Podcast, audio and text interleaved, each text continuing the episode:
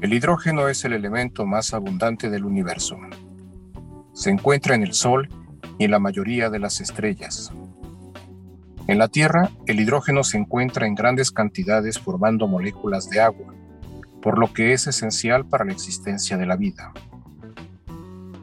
En su forma gaseosa es liviano, incoloro y altamente inflamable. Pero ¿qué tan liviano es? Si comparamos el mismo volumen de hidrógeno con el de nitrógeno y de oxígeno, el nitrógeno y el oxígeno son 14 y 16 veces más pesados, lo que le da al hidrógeno una flotabilidad espectacular. Esta propiedad lo convirtió en candidato para un uso práctico, llenar globos.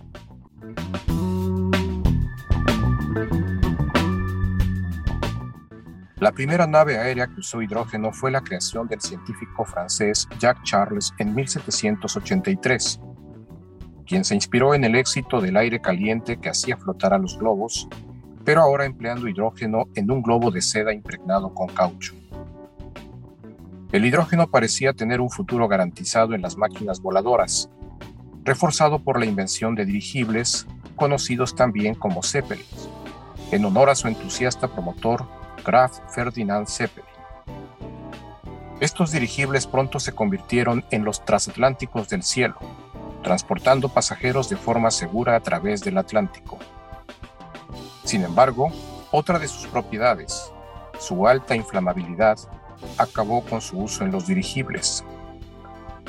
La destrucción del inmenso Zeppelin Hindenburg, probablemente a causa de un incendio provocado por la electricidad estática, fue visto como una de las mayores tragedias en todo el mundo. El dirigible de hidrógeno estaba condenado. Pese a este lamentable hecho, el hidrógeno sigue siendo un protagonista en el campo del transporte debido a la eficiencia intrínseca de su combustión. Muchos de los cohetes de la NASA se alimentan de hidrógeno. En la actualidad, el hidrógeno se ha puesto como sustituto de los combustibles fósiles, Contiene más energía que el petróleo o el gas natural y es más limpio. Es amigable con el medio ambiente, lo que lo convierte en la energía del futuro. El uso de hidrógeno no está limitado como combustible para autos y como propulsor aeroespacial. También tiene múltiples aplicaciones industriales como en la producción de fertilizantes, productos farmacéuticos, en la industria alimenticia y en el tratamiento térmico de metales. Ya veremos si se afianza como una fuente de energía de uso común en el futuro cercano. Departamento de Química, Universidad Autónoma Metropolitana, Unidad Iztapalapa, Casa Abierta al Tiempo.